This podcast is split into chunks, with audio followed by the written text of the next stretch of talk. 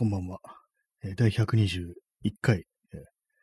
スタートです。本日は9月の15日、時刻は23時16分です。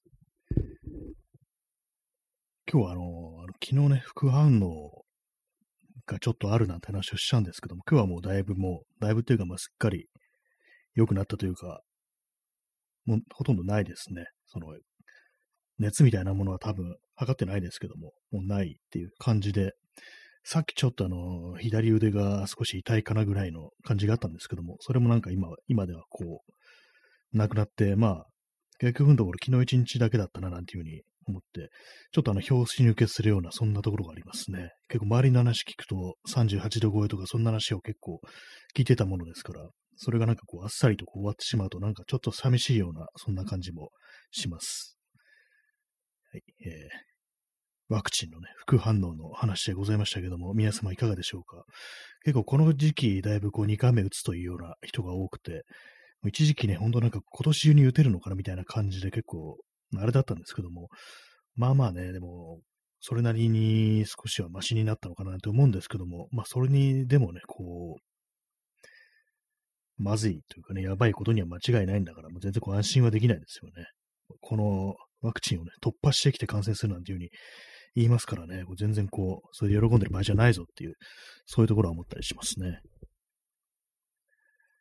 はい。121回、121回もやってるのというね、話なんですけども、ちょっと驚きですね。で、まあ、毎回言ってますけども、ね、ポッドキャストのはどうしたんだって話ですけども、本当なんかこう、ともこの毎日のこの、あれをね、放送をやると、どうもそっちの方を考える記録がないというか、やっぱり話すことがないというか、そんな感じになっちゃうんですよね。最近なんか本当に話すことがなくて、僕刺激のない、こう、暮らしを送っているという、そういうことなんでしょうけども、その、ね、せいもあって、こう、本当になんか語るべきことが全然ないな、なんていうふうに思ってしまうんですけども、まあ、そんな中でね、今日の放送のタイトル、というかその前にあの、このサムネイルですね。サムネイルはですね、ジャック・ブラックってどんな顔してたっけっていうね、ことふうに思って、これ、それであの、適当に画像検索して見てみたんですけども、で、まあ、その中からね、一枚選んでこう書いてみたんですけども、なんか出来上がったのが知らないおじさんだったっていうね、そんなことで、人の顔描くの難しいなっていう、まあ、人の顔じゃなくても描くの難しいんですけども、まあでも描いちゃったし、ね、これでいくかみたいな感じで、これ出来の悪いね、なんかこう、全然似てない絵をこうアップロードするのは少し恥ずかしいと思いつつ、まあ何、その何を言ってるんだと思ってね、自分で、そんな大してね、こう、別に熱心に書いてるわけでもないんだから、ね、このラジオだってね、こう、大したこと言ってるわけでもないのにやってるわけだから、普通にアップロードしろよと思って、ね、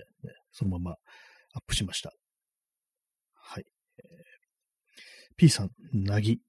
そうですね、なぎの状態ですね。一切無風、風が吹いてないという、そういう状態なんですけども、やっぱ風が吹いてないと船というものは前に進めないわけであって、まあ、風吹いてなくても、あの、オールとかでね、漕げば前に進むってありますけども、あとはまあエンジンついてれば進みますけども、私という人間にエンジンはついてないし、オールも持ってないってことで、風が吹くのを待つしかないという、そういう感じなんですよね。その風が吹いてないもんですから、こう、何も語るべきことがないという、そんな風になっております。ハートありがとうございます。もうハートが、ハートが風ですね。え、トリプル X さん、めちゃくちゃ絵心ありますよ。羨ましい。ありがとうございます。なんか私、自分で見てて、なんかこう結構その、なんだこれみたいなこと結構毎回思ったりするんですよね。この、昨日出来上がっ、昨日っていうかね、こう毎回毎回、うーんっていう感じで思いながらこうアップロードしてるんですけども、結構ね、その、まあ、やっぱりこう世の中というか、本当になんかこう、それこそツイッターのタイムラインとかでも、絵の上手い人たくさんいますからね、この人こんなに絵が描けるのかっていうのことはね、結構私は思ったりしてるんですけども、そういうのを見てるとどうしてもこう自分のものというものがなんか妙に拙く見えるというか、まあ、拙くてもね、別にいいんですけども、形を成してれば別にいいとは思うんですけどもね、まあ、そんな風に思いながら毎日こう、一日一枚的な感じで、一枚って言ったらあれですけど、まあ落書きぐらいするかみたいな感じでこう、やっております。これも結構ね、あの、溜まりましたね、この書いてるのが手元に。これ今あの、手元にね、ここれあのダイソーのね、あの、付箋紙、100均で売ってるね、こう、付箋紙みたいなのにこう書いてるんですけども、結構なんかあの、今までのやつが溜まってきましたね。そのうちこれをずらーっと並べてそれを写真に撮ってね、アップロードしようかなというふうに思うんですけども、壁にぶつぶわーっとね、こう貼ったりしたら、なんかこう異常者っぽくって面白いんじゃないかなと思って、そのうちやると思います。えー、今日はですね、あの、語らに麦茶とかコーヒーとか紅茶ではなく、三ツ矢サイダーがありますので、それを飲みます。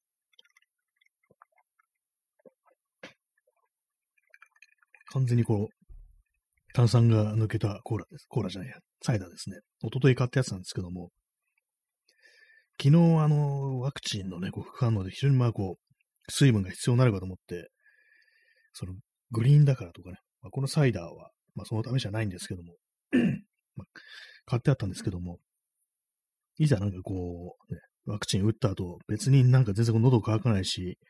そんなに汗もかかなかったなっていうのがあったりして、結局飲まなかったんですよね。こうなんかネットとか見ると、こう、飲み物ね、こう、スポーツドリンク2リットル用意しとけっていうようなこと書いてる人が結構いたりして、まあ、それに従ったんですけども、なんかあんまりこう必要じゃなかったなと、そんな感じになりましたね。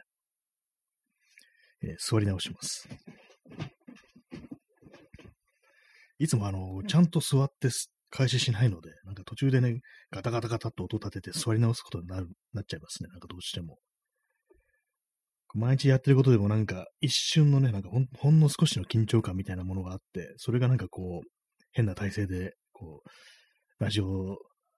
を始めるなんてことになってるのかと思うんですけども、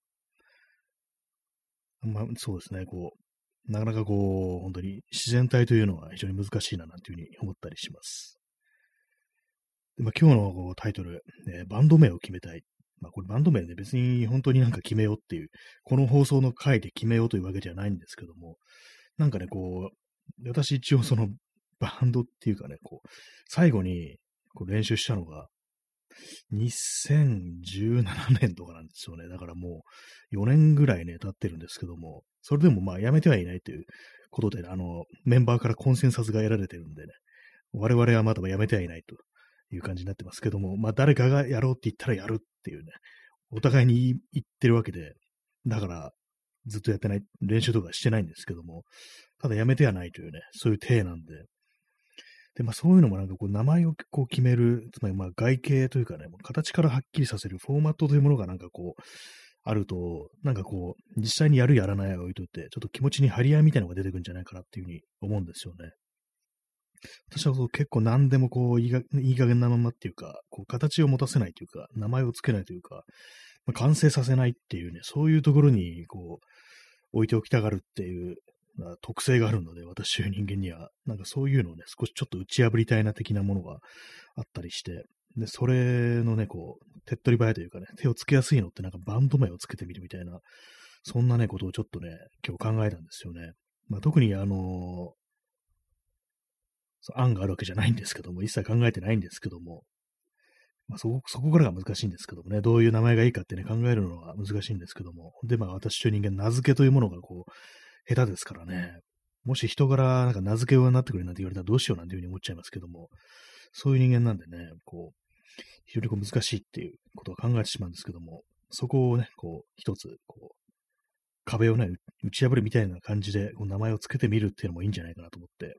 まあもちろん自分一人でこう勝手に名前を付けるってわけではなく、メンバーのね、こう確認というかね、こう、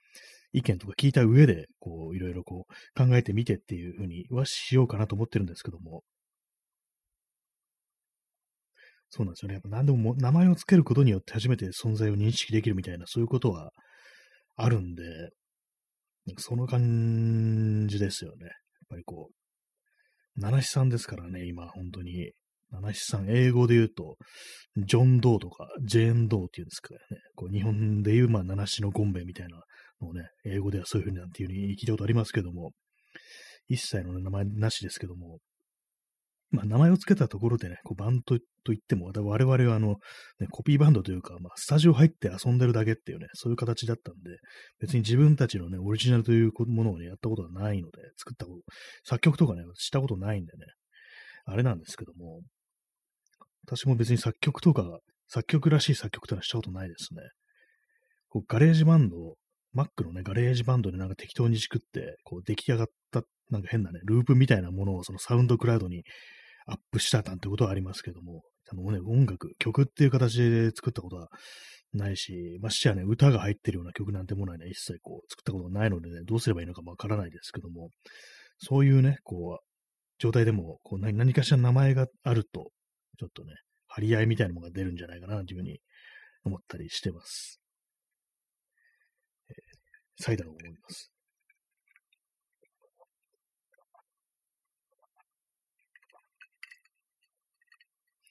炭酸の抜けたサイダーも悪くないですけども、なんだろうっていう感じしますね、やっぱ。こいつの意味は何だろうみたいな感じで思うんですけども。はい、以上、サイダーの話でした。なぜね、なぜコーラとかじゃなくてサイダーかというと、サイダーが一番安かったからですね。三ツ矢サイダーが。はい。三ツ矢サイダーって結構いろんなのありますよね。結構、スーパーとか行くといろんなもありますけども、ちょっと前にある梅のサイダーというものがあって、それはね、結構割に自分は好きでしたね。こう、暑い時期にはやっぱりこう酸っぱいもの、酸味のあるね、こう甘酸っぱいものっていうのが結構いいなと思うんで、こう夏のね、こうクソ暑い中ね、帰ってきて、大汗かきながら帰ってきて、そこでこうね、そういうものを入れるってのがね、胃になんか入れるっていうのがね、良かったですね。あんまりそうカロリーも高くなかったんですよ、その梅のやつは。多分通常の三ツ矢サイダーよりね、なんかそっちの方が低かったような気がします。あんまこう正確な数字っていうのは覚えてないんですけども。はい。ね、本当あの、酸っぱいね、サイダーっていうと、あの、グリーンサイダーっていうのが、グリーンレモンかな。グリーンレモンのね、三ツ矢サイダーっていうのがあって、あれ結構夏、夏限定だと思うんですけども、結構ね、飲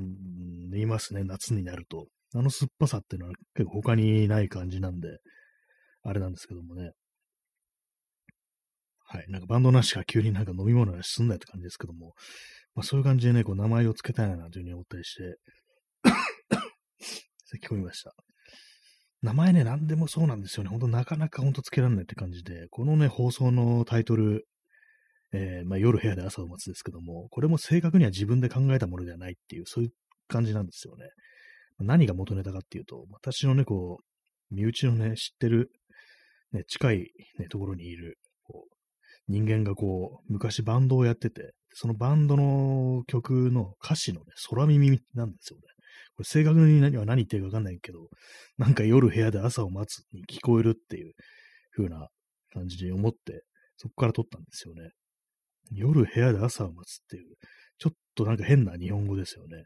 不思議な歌詞だなと思って。まあ多分違うと思うんですけども、本当は、ね、何か別なこと言ってるんだと思うんですけど、そういう風に聞こえるんですよ。でもこれはね、私のね、かなり近しい友人にしか、その音源というものは聞かせたことがなく、ね、そういう感じでなんか結構その、インターネット上でいきなりなんか言われてもよくわかんないよって感じのことをね、ちょっと思ってしまうかもしれないですけどもね。もし気になるという方がいたら、なんか DM とかいただければ、まあ、裏でこっそりお聞かせすることもできるかと思います。とはいって、もしね、こう、私がね、私がややってるわけじゃないんですよ。その、ね、まあ、バンドなんですけど、そのバンド別に私がやってるわけではないんですけども、ね、勝手にね、こう、ね、音源をなんか知らない人に聞かせてるなんて、本人が分かったらなんて思うだろうななんてたまに思ったりするんですけども、今ではこう、全然こうやりとりがないのでね、何を思ってるのかも確認しようがないっていう、そんな感じですね。一応別になくなったわけではないんですけども、ただ単にあの、交友関係が特になくなったっていう感じで、まあそういう感じなんでね、あのあれなんですよ。自分でちゃんとね、こう、一から考えて付けた名前っていうのはまあ、ないんですよね。この放送夜部屋で朝を待つもそうですし、このね、ラジオトークの本当初期の初期、4回ぐらいは、確かね、あの、新谷明の大丈夫じゃない部分が電波に乗っちまったんだっていうね、まあ、そういうタイトルだったんですけども、これもまあ元ネタはあれですね、志村けんですね。志村けんの大丈夫だって。でもあの、志村けん、なんだ、大丈夫じゃない部分がっていうのは、あの、志村けんが、その、の写真が、プライベートな部分の、プライベートゾーンの写真がインスタに流出したっていうような、そういう事件がね、疑惑があったんですけども、それはあの、まあ、志村けんサイドによれば、あの、乗っ取りであると、そういうことになってるんですけども、そういうね、のがあったという経緯を踏まえて、まあ、大丈夫じゃない部分っていうね、フレーズが自分の中に降ってきたんで、それでこう、信じてないキャラの大丈夫じゃない部分が電波に乗っちまったんだというね、タイトルになったという経緯があるんですけども、まあ、その衣装もね、元ネタがまあ志村けんなわけですから、まあ、全然自分でまあこう考えたというにはちょっとね、苦しいところではあるんですけども、そんな感じなんでね、なんかこう、いろいろこう自分で最初から考えるなんてことをね、したいんですよね。こう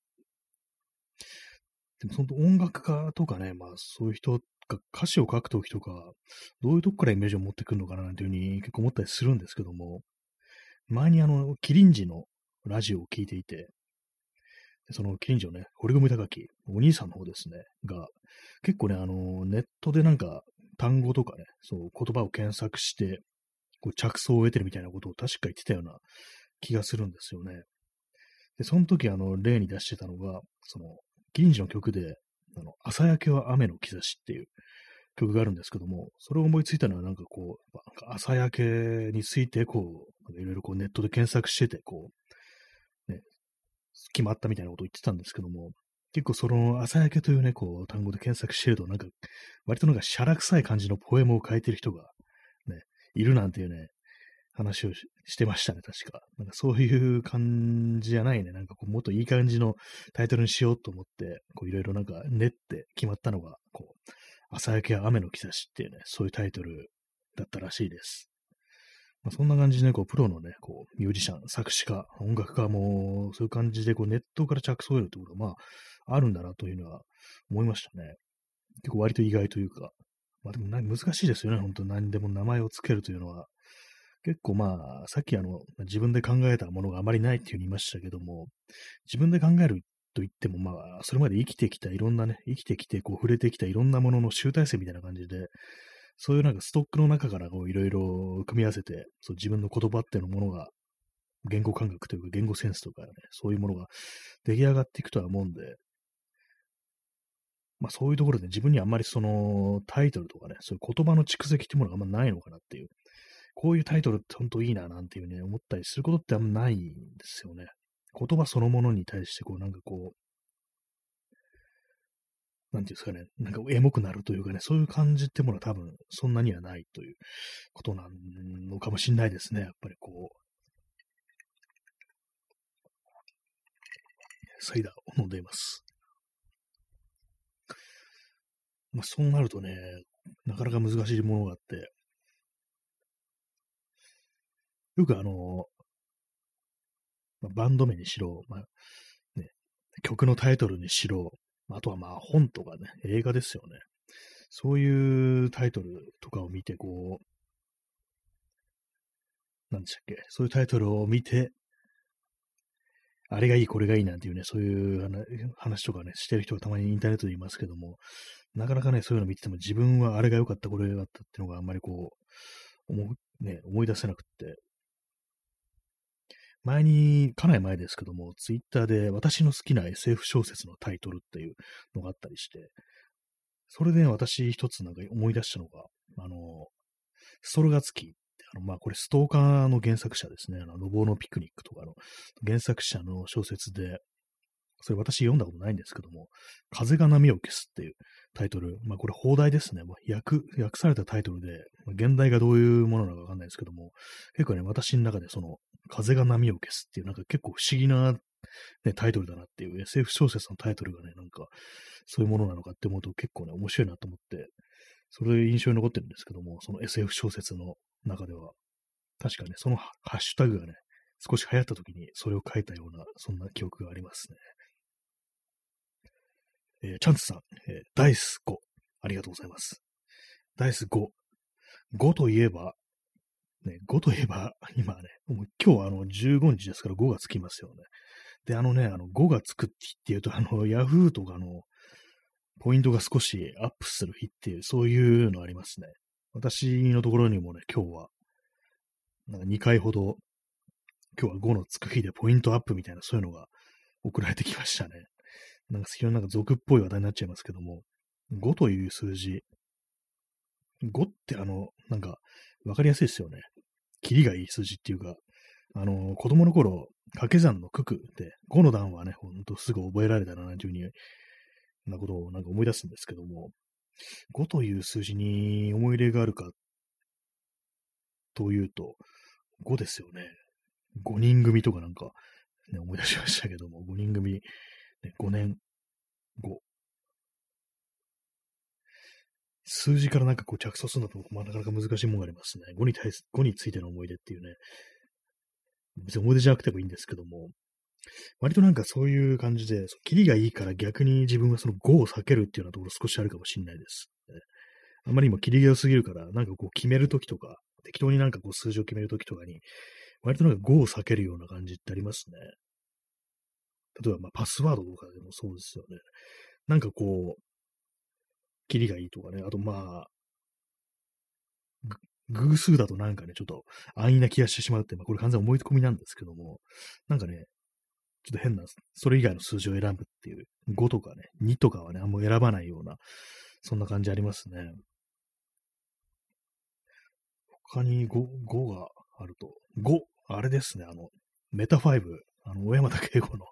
バンドとなんか今思い出しました。5がつくバンド、メタ5っていうね、なんかアルバムがこう、延期になりましたけども、なんかまたその発売が決まりそうな感じっていうのがそういうことらしいですね。他に5がつくバンド、バンドじゃないですけど、ビートルズ、ファブ4ですからね、4人ですからね。5人のバンドってなると、大体まあギターが2人とかね、まああとはキーボードとかそういう人がいるっていう感じですけども、なんかマルーン5っていうバンドがあった気がします。他には何があったかな ?5 がつく。5。この間のネズ人髪の、ネズ人髪って、ネズ人髪地の話が出ましたけども、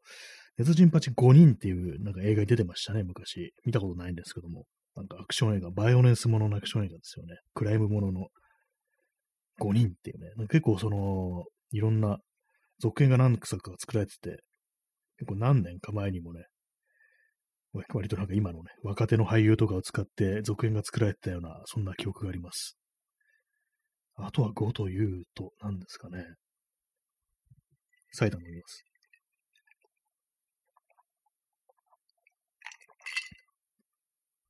やっぱこう喋りながらだと、ちょっと喉が渇きますね。なんかワクチンあ後なのにこう全然喉乾かないんで、逆になんか大丈夫かなみたいな感じになったんですけども、喋ってると多少はこう喉が乾くって感じで、結構なんか水だけを飲むのって割と辛いんですよね、なんか。結構朝起きて水飲むんですけども、とりあえず、コップ一杯の。なんかたまになんか、たまにっていうか結構その毎回飲み干すのが厳しいなみたいな、そういうのがあるんですよね。まあ、300ml ぐらいのね、量なんですけど、多分300、まあ、250か 300ml 程度のね、まあ、量なんですけど、その飲む水っていうのも、なんかどうも喉に入ってかないな、みたいな時が結構あったりしますね。水が飲まないのは良くないことですからね、1日2リットルは飲まねばならないという、そういう感じになってますから、ね、なるべく飲んでいく方がいいんでしょうけども、なかなかこう、なんか体の方がね、なんか受け付けないみたいな感じになる時は、時折あったりしますね。まあ、そんな感じで5、5ですね、5。今、坂口安吾という名前が頭に浮かびました、ね。名前に5がついてるだけじゃないかっていうね、感じですけどもね。まあでも5がつく名前ありますよね。えー、チャンスさん、100ポイントの消化のために軽い気持ちで送ったサイコロで、かえって困らせてしまったか。全然大丈夫ですね。そう困ってる様というのもまだ一つのね、こう話題、話題というかね、こう、進行の仕方ではありますのでね、そういう感じで、こう全然問題ないので、大丈夫です。えー、トリプル X さん、ダイス6。6、6、6。あれですね、今パッと思い出したのが、あの、昔ね、昔っていうか、ま、まあ、まだ音楽活動やってますけども、マンさんっていうバンドがあって、で、アルバムの名前が6っていうやつで、であの曲もなんか6っていう曲があったような気がしますね。私ね、結構その、なんか特に、名前をねな、なんかこう、名前を付けなきゃいけない時とかに、例えばね、あの、RPG とかでね、こう主人公に名前を付けなきゃいけない時、割に6とか名前付けてますね。結構謎ですけど、数字かよって感じですけども、あの、フォールアウトとかの主人公の名前私6にしてますね。謎ですけども。ななんとなくこう、五感がいいというか、なんか6っていうね、あの、ARB の曲で6、セックス、サックスっていうね、わけのわからん、ね、曲ありましたけども、定期的にそれを思い出しますね。6というとそれを思い出します。はい。ね。他に6となると、六原短大をってなんかありましたね。その歴史のなんかあの政治制度のなんかあれでしたっけ、六原短大って。でもなんか全然こう、何を意味してるのかわからないんですけども、その五感からね、こ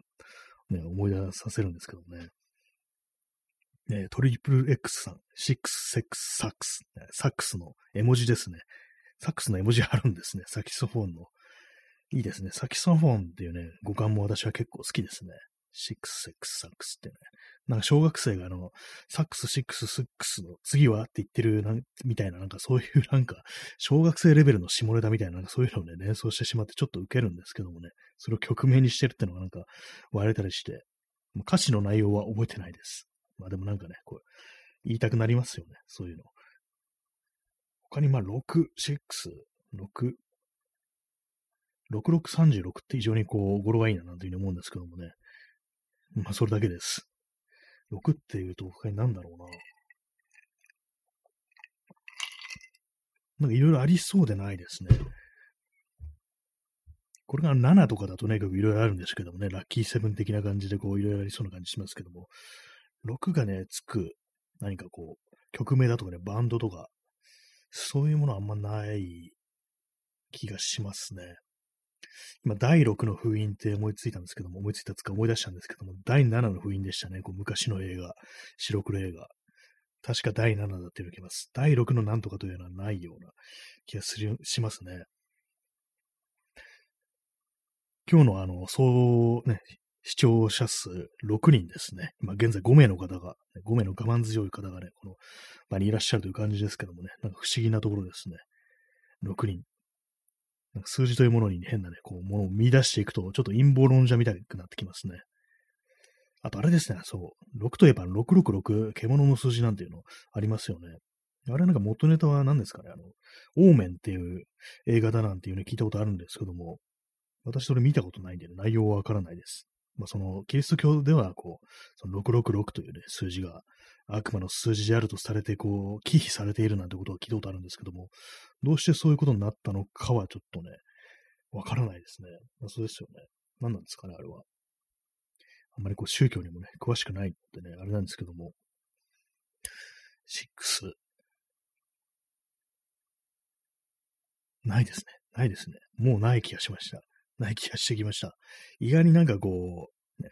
語呂のいいね、言葉ですけども、なかなかね、ないもんですね、考えてみると。えー、チャンスさん、オーメン見ましたが、自分がクリスチャンじゃないからなのか、怖くなかったです。ああ、結構そういうのありますよね。その、クリスチャンだと怖いけど、なんかこう日本人の、ね、からするとなんかあんまこう怖くないっていうのは結構ある気しますね。結構ホラー映画だとね、そういうの多いと思うんですよ。特に悪魔が出てくるような映画だとね、結構そういう地獄だとか悪魔というものに対するこう恐怖というものはね、こう我々日本人、我々日本人って今なんかこう、これ聞いた人も全部日本人みたいな感じでくくるのも変ですけども、まあね、自分みたいなこう日本人からすると、そんなに恐怖感じないなっていうのはね、結構思ったりしますね。キリスト教とかそうですよね。そういうふうに悪魔が出てくる映画というと、あの、シュワルツェネッカーのエンド・オブ・デイズっていうのも、あれもなんか確かサタンみたいなのがこう現世に現れてみたいな、ね、なんか人の姿をしてみたいな、なんかそういう話だったと思うんですけども、やっぱりなんかこう、うん、なんかこう、行動向けだな、みたいな、なんか、結構そういうことをね、思っちゃったりしますね。で、あとまあ、キリスト教徒、ね、キリスト教といえば、地獄、地獄というと、あの、イベントホライズンという映画を思い出し、思い出しますね。まあ、これ前にこの放送で話しましたけども、まあ、地獄というものが本当にあったと。まあ、それはあのー、外宇宙まで探査するために作られた宇宙船がこうワープして、まあ、結果、こう地獄と呼ばれる次元につながってしまったみたいな、そういう話なんですけども、で、まあ、これがね、あの、見たとき、まあ、最初は結構ね、どうなるんだって感じだったんですけども、結構ね、途中からあんま怖くないなっていうか、口頭向けに思えて、ただいろいろなんかこうネットで評判を見てると、あれはクリスチャンだとすごく怖さってものが、ね、強く怖く、恐怖感というものがすごく強くなるなんていうふうに書いてる人いて、あ、なるほどねっていうね、地獄というものがもし存在したらどうしようっていう、そういうなんかことに対する非常に強い恐怖心があるっていうようなことは、なんか、それで聞きましたね。はい、そんな感じで本日急に終わりたいと思います。えー、それでは、さようなら。